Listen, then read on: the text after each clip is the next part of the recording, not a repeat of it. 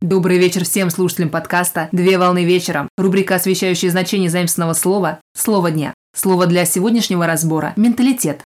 Слово «менталитет» с позднелатинского языка «менталис» – «умственный», где «менс» – «ум».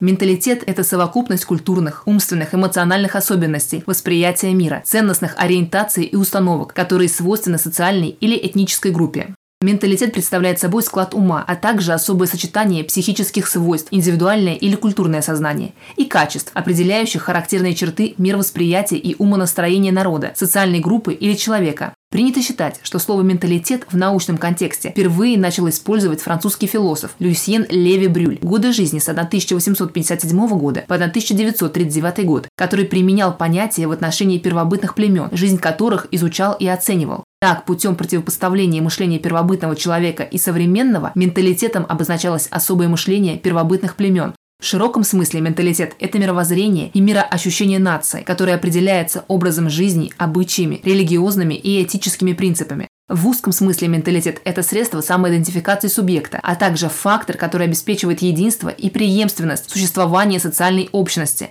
В текущий момент времени понятие наиболее часто используется и применяется в научной области знаний, преимущественно в психологии и в социологии.